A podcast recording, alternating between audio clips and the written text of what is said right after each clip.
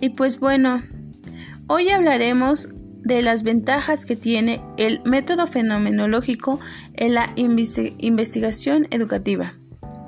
Bueno, para empezar decimos que la relación entre la fenomenología y la educación, esta se establece a partir de la noción de sentido, tomando en cuenta que la educación es la transmisión que una sociedad le hace a sus miembros acerca del sentido que una cultura le ha dado a su relación en el mundo.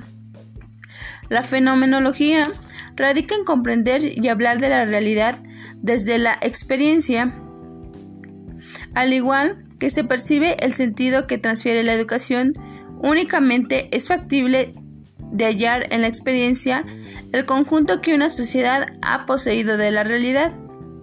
De esta manera, se consuma que la educación sitúa en el método fenomenológico no solo una alternativa de interpretación y comprensión, además de ello, encuentra en este método su propio sentido, estableciendo cómo desde la fenomenología se puede restablecer la atención de la reflexión educativa hacia su propia esencia.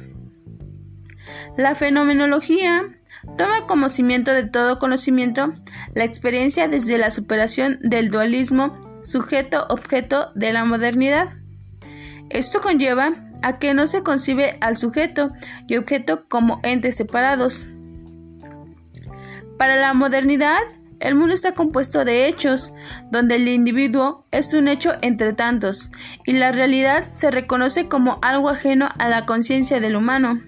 Para la fenomenología, la existencia de los objetos del mundo como algo diferenciado de la conciencia del ser humano no se presupone, por el contrario, se pone entre paréntesis. El método fenomenológico es la disminución de todo el conjunto de experiencias a la conciencia de las vivencias más genuinas, pues este método se detiene en la experiencia y no presupone al mundo más allá de la experiencia.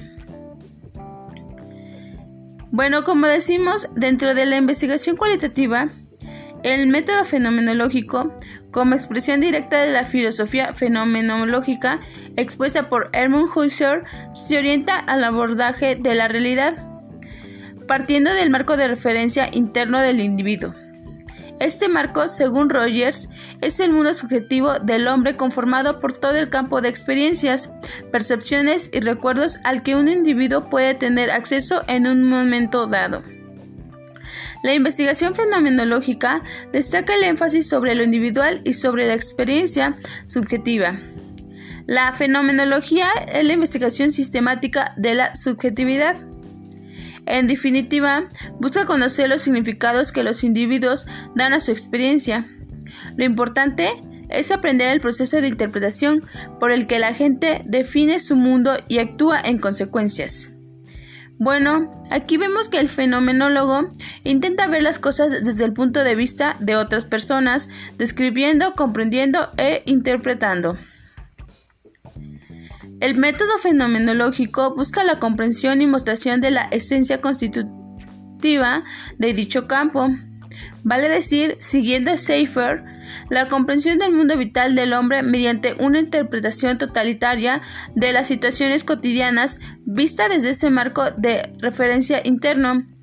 En este proceso de comprensión, mostración, el investigador ha de desplegar acciones específicas a través de una serie de etapas que, según Martínez, son las siguientes. Etapa, etapa 1 que es la previa o de clarificación de los presupuestos de los cuales parte el investigador. Etapa 2. Descriptiva, en la que se expone una descripción que refleja lo más fielmente posible la realidad vivida por él o los individuos en relación al tópico que se investiga.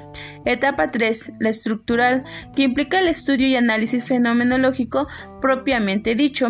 Y etapa 4. La discusión del resultado de análisis efectuado en contraste con lo planteado por otras investigaciones del, tema o tópico abordado.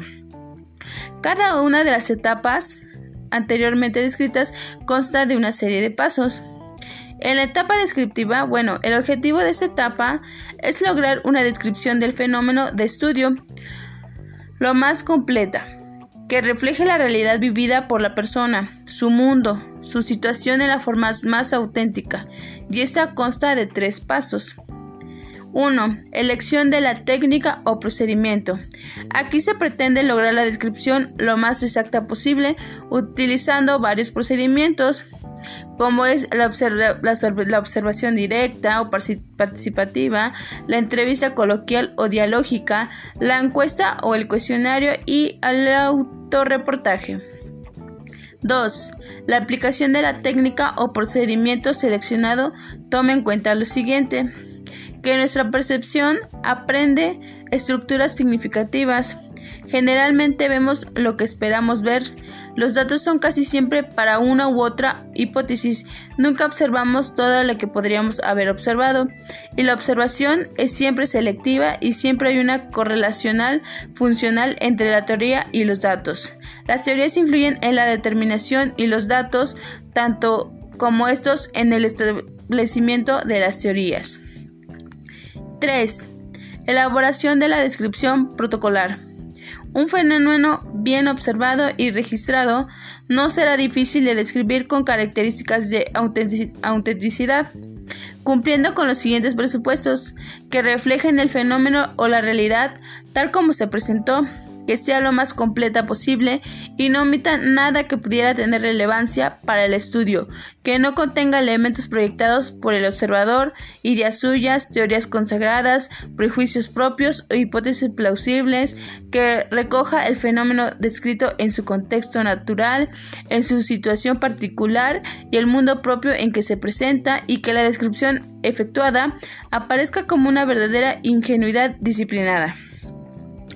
Etapa estructural. Bueno, decimos que en esta etapa el trabajo central es el estudio de las descripciones contenidas en los protocolos.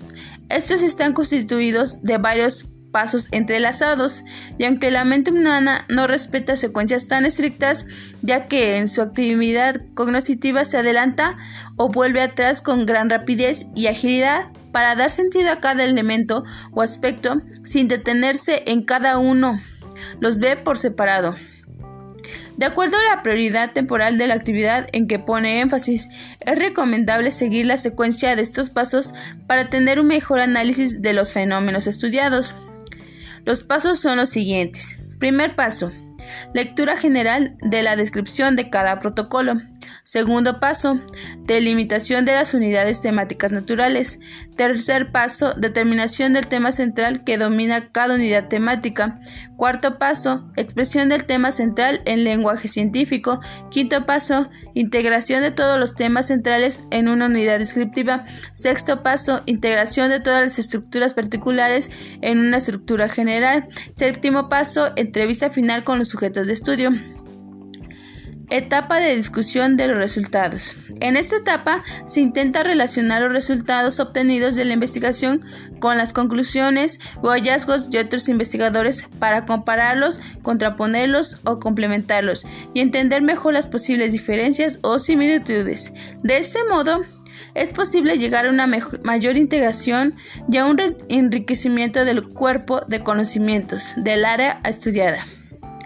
Como se podrá observar, la fenomenología, lejos de ser un método de estudio, es una filosofía para entender el verdadero sentido de los fenómenos, pero con una secuencia de ideas y pasos que le dan rigurosidad científica.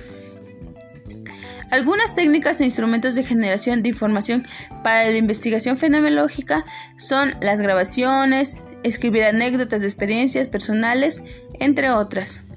Y pues en conclusión podemos llegar a decir que las palabras método y fenomenológico han rodado el contexto educativo con relativa frecuencia, desde que la moda de la investigación con sus pros y sus contras hizo metastasis en los procesos escolares. La cuestión del método y las metodologías se convirtió en asumo de obligatoria reflexión. De igual modo, como tantas palabras raras que se incrustan en las dinámicas educativas, la fenomenología se convirtió en un tema más de debate, quizás por la presencia de esta en los procesos formativos de los maestros o quizás también por la literatura especializada en educación que se divulga a través de revistas, libros, conferencias y demás. Como nos damos cuenta, las ventajas del método fenomenológico son muchas, ya que admite pensar e investigar campos esenciales de la educación y articular en el análisis de la complejidad de los problemas humanos que exige toda ciencia social, debido a que hace de la existencia y de la experiencia vivida el núcleo de sus planteamientos. El mundo en el que estamos inmersos también contribuye de modo privilegiado al conocimiento de las realidades escolares, especialmente a las vivencias de los actores en el proceso formativo y en su vertiente disciplinaria y metodológica. Puede aportar grandemente a la exploración de las realidades escolares, a veces desconocidas por nuestros docentes en el aula escolar.